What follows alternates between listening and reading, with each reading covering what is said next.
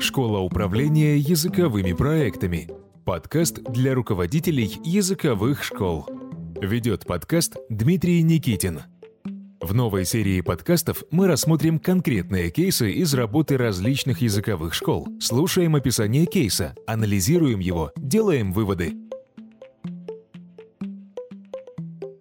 Дорогие коллеги, здравствуйте, меня зовут Дмитрий, я работаю в школе Дмитрия Никитина. Добро пожаловать в заключительный шестой эпизод новой серии подкастов для руководителей языковых школ «Школа управления языковыми проектами». Это третий сезон наших подкастов для вовлеченных собственников и руководителей языковых школ. Я напомню, что в предыдущих подкастах мы разбирали типовые кейсы, с которыми сталкиваются руководители во время управления языковыми школами. Мы анализировали кейсы и пытались выработать конкретные действия, как нам работать с тем или иным кейсом, а также, что интересно, мы пытались из каждого кейса выработать принцип, так называемый guiding principle, который работает у нас во всей организации и разделяется всеми участниками образовательного процесса. Я хотел бы, наверное, закончить серию, как всегда, разговором о собственнике языковой школы, потому что мы, с одной стороны, люди одинокие, нам в организации поговорить не с кем, в городе, может быть, есть с кем-то, но тоже вряд ли, и обсудить некоторые вопросы нам не с кем, потому что у нас нет коллеги. Вот в рамках нашей организации у нас нет коллеги. У учителя есть, у менеджера есть, у академического директора, ну, по факту тоже есть другие руководители и учителя. А у нас нет, мы одни совсем одни с вами. И на этом фоне важно знать, что мы заслуживаем как минимум такого же отношения к себе, как к другим сотрудникам. И важно, наверное, понимать, что то, что мы делаем в организации, мы делаем с наилучшими намерениями, но так вышло, что у нас с вами новаторское мышление. Потому что у нас с вами новаторское мышление, мы открыли школу. И потому что у нас с вами новаторское лидерское мышление, меньше людей нас понимают. То есть нас понимают, я уверен, собственников школы понимают далеко не все ученики, далеко не все родители, далеко не все учителя. Вот про это мы сегодня поговорим. Про то, как нас не понимают и как мы, как люди, себя ведем в этой ситуации. Кейс, с которого мы начнем, один из многих кейсов произошел на консультации. Я консультировал хозяюшку языковой школы, и она мне говорит, Дмитрий, я очень хочу, я очень хочу сделать организацию хорошей, я очень хочу вести новую новаторскую интересную систему работы школой, я верю в эту систему, мне стыдно эту систему рассказать коллективу, мне кажется, засмеют. Мне кажется, не поймут, мне кажется, проигнорируют, мне кажется, начнут саботировать. То есть у собственника в голове новаторская идея, в которую она верит, и ей кажется эта идея классная, но она чувствует, что она эту идею не в состоянии презентовать своему коллективу, потому что она немножко такая более амбициозная, чем просто вести уроки собранием учителей и парой администраторов. А там какая-то у собственника была, ну то есть есть у нее довольно-таки амбициозная идея, очень интересно, она ее реализовывать уже начала к счастью.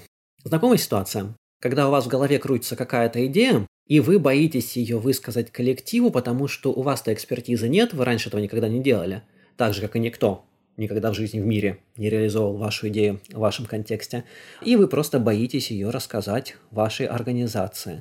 У меня было много таких идей. С этого сентября мы уже полностью перейдем на работу школы в самоорганизующихся командах – когда школа управляется и вся политика школы определяется и все в школе создается в командах, где работают вместе руководители, учителя и административные сотрудники. Команды работают продолжительными периодами, итерациями по три месяца.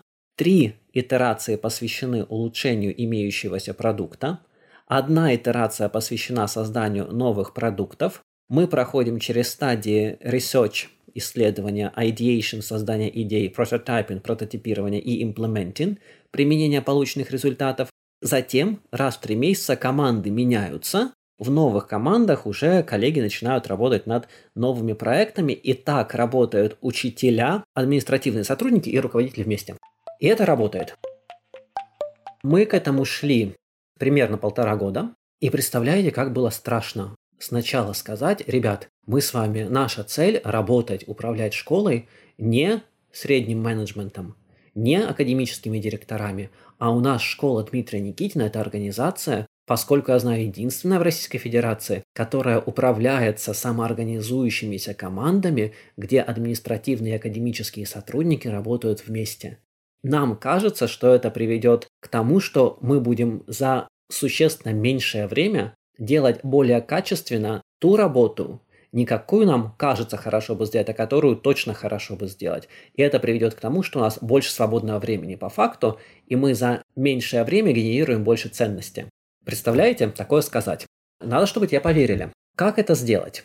Во-первых, смотрите, когда у вас появляется какая-то идея, которая вам кажется очень новаторская, и вам не очень комфортно, не очень удобно ее высказать всему коллективу в свете целого ряда причин. Во-первых, хорошо бы поверить в то, что эта идея хорошая. Эту идею я всегда проговариваю со своим ментором. У меня есть ментор, ее зовут Морин Макгарви, она же наш академический директор. Мы с ней все идеи изменений проговариваем очень аккуратно, и любая, любая идея, любая трансформация, любая инновация должна быть проговорена, мне кажется, с коллегами. У вас наверняка есть коллеги, которых вы доверяете из других языковых школ, у вас, возможно, есть коуч или ментор, проговорите с ним или с ней идею трансформации. Увидьте эту трансформацию, сначала определите для себя четко, что происходит. Потом все идеи я всегда фиксирую в письменном виде очень аккуратно, потому что я хочу быть готовым к беседе. Когда я презентую идею нового подхода, прям принципиально какого-то нового подхода, я не беседую со всем коллективом, я беседую с early adopters. Есть примерно 2% населения, это, скорее всего, мы с вами в наших компаниях, которые являются новаторами. Это люди, которые придумывают что-то новое, видят перспективы, верят во что-то новое. Если говорить языком лидерства, это люди, которые знают, где лежит вкусняшка. Наша работа с вами как лидера – знать, где лежит вкусняшка, где лежит вкусный кусок фрукта или где ходят вкусные антилопы, в зависимости от того, какой тип зверя вы, хищник или травоядный. Но вот так вот устроена природа. Лидеры знают, где лежит еда. Мы знаем, куда идти, мы видим, куда идти. Другие люди могут не видеть, куда идти, они погружены в операционку, это нормально. Мы с вами должны находиться немножко выше операционки. Почему нельзя не делегировать, почему надо делегировать? Если мы в операционке, мы ничего не увидим. Но если мы увидели и обрисовались в голове какую-то идею, мы ее рассказываем людям, которые называются early adopters. Early adopters – это тот небольшой процент населения, но их уже больше, а по-моему около 10, которые сразу все хватают новое, которые воспринимают новое хорошо. Early Adopters – это, скорее всего, ваша руководящая команда, которая вас поддерживает. Скорее всего, с вашей руководящей командой вы проводите больше всего времени, и, скорее всего, поэтому в том числе они вас понимают лучше. Хотите узнать больше эффективных приемов управления языковой школой? Присоединяйтесь к команде единомышленников на онлайн-курсе «Школа управления языковыми проектами».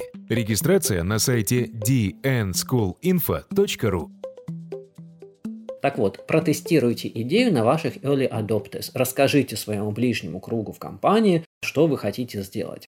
И потом, если эта идея, когда эта идея разделена ими и уже доработана вместе с ними, скорее всего, вы начинаете ее интегрировать на всю организацию, понимая, что процесс будет недолгий. Вот та идея, которую я озвучил, мы ее начали полтора года назад с момента записи подкаста про самоорганизующиеся команды, которые управляют школой. И жизнь уже моя стала намного легче и намного приятней. Мне уже не стыдно однозначно высказывать новые идеи. Сотрудники приняли эту идею и над ней работают. Есть early adopters, есть late adopters, которые примут чуть позже, но это реализованная идея. Но у меня план прописан на 48 месяцев. Иногда говорят, Дмитрий, 48 месяцев, так много, мне тут операционка, зарплату платить нечем, надо группы набирать, какие там 48 месяцев. У меня нет времени. А я не понимаю, сколько должно быть времени у человека, чтобы не делать планирование на 48 месяцев. Потому что а идти-то куда? За все хвататься получается. То есть я четко знаю, где мы хотим оказаться через 48 месяцев, и благодаря этому, благодаря тому, что определенное количество времени было инвестировано мной в именно стратегическое мышление, стратегические сессии и стратегическое планирование, сейчас у меня намного меньше времени всех сотрудников уходит на операционку, потому что стратегическое планирование позволяет определить не только то, что мы делаем для достижения стратегической цели, но и то, что мы не делаем для достижения стратегической цели. И поэтому времени становится, конечно же, много. Так вот, коллеги, мне кажется, что для того, чтобы рассказать какую-то свою новаторскую идею. Хорошо бы эту идею отточить самостоятельно или с ментором. Хорошо бы ее презентовать своим early adopters и изменить ее, и потом потихонечку ее транслировать в организацию. Но для того, чтобы транслировать любую новаторскую идею в организации, вы же помните, что должно быть три критерия, три критерия эффективной группы в нашей школе функционировать. У нас должно быть безопасное пространство. Безопасное пространство. Мы должны понимать, что мы готовы к экспериментам. И это ведет ко второму критерию – пространство, где можно делать ошибки. Пространство, где можно быть уязвимым. Так вот, если у нас в группе есть безопасное пространство, и если мы можем делать ошибки и быть уязвимыми, нам, как собственнику, уже не так страшно рассказать про стратегическое планирование всей организации. А наше стратегическое планирование должна же знать вся организация. Ведь если вы хотите строить какую-то новую методическую систему, выстраивать академическую систему, ну, предположим, у вас цель, чтобы у каждого ребенка был к 10 классу уровень C2, а сейчас выпускаете с B1. Это же сказать надо как-то, да? Или вы хотите сказать, что к 2027 году 95% детей возраста 2-4 лет, которые учат английский, учат английский в вашей организации. Это же какая амбициозная цель. Она вполне конкретная, но она амбициозная. Или что ваша методика, которую вы разработали в вашей организации, используется в 100 школах Российской Федерации, например. Это большие амбициозные цели, и их иногда страшно сказать. И когда мы говорим эту большую амбициозную цель всем участникам образовательного процесса, а ее надо сказать всем участникам образовательного процесса, мы себя на алтарь кладем. Мы такими уязвимыми становимся, потому что раньше мы были хозяином языковой школы, который что-то знает, что другие не знают, э, почему и ценен.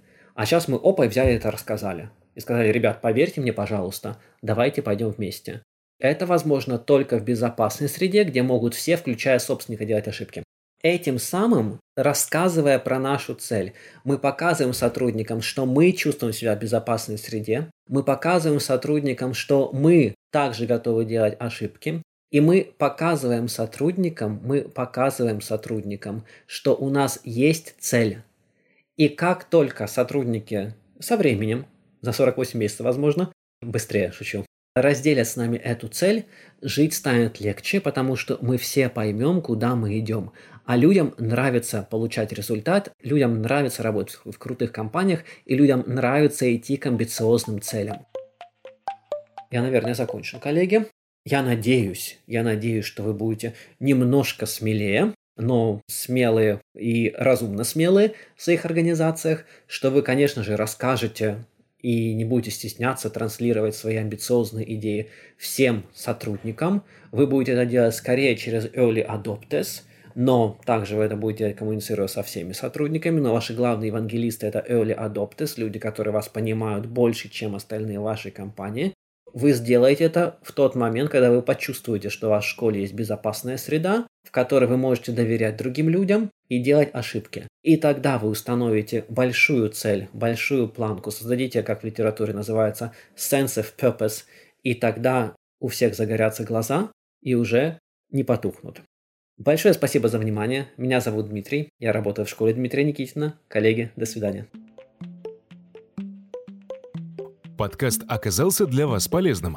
Узнайте больше про эффективное управление языковыми школами на онлайн-курсе «Школа управления языковыми проектами». Преподаватели практики из России и Великобритании. Реальные кейсы больше сотни российских и зарубежных языковых школ. Общение с коллегами из разных городов. Все это ждет вас на курсе для вовлеченных собственников языковых школ. Регистрация на сайте dnschoolinfo.ru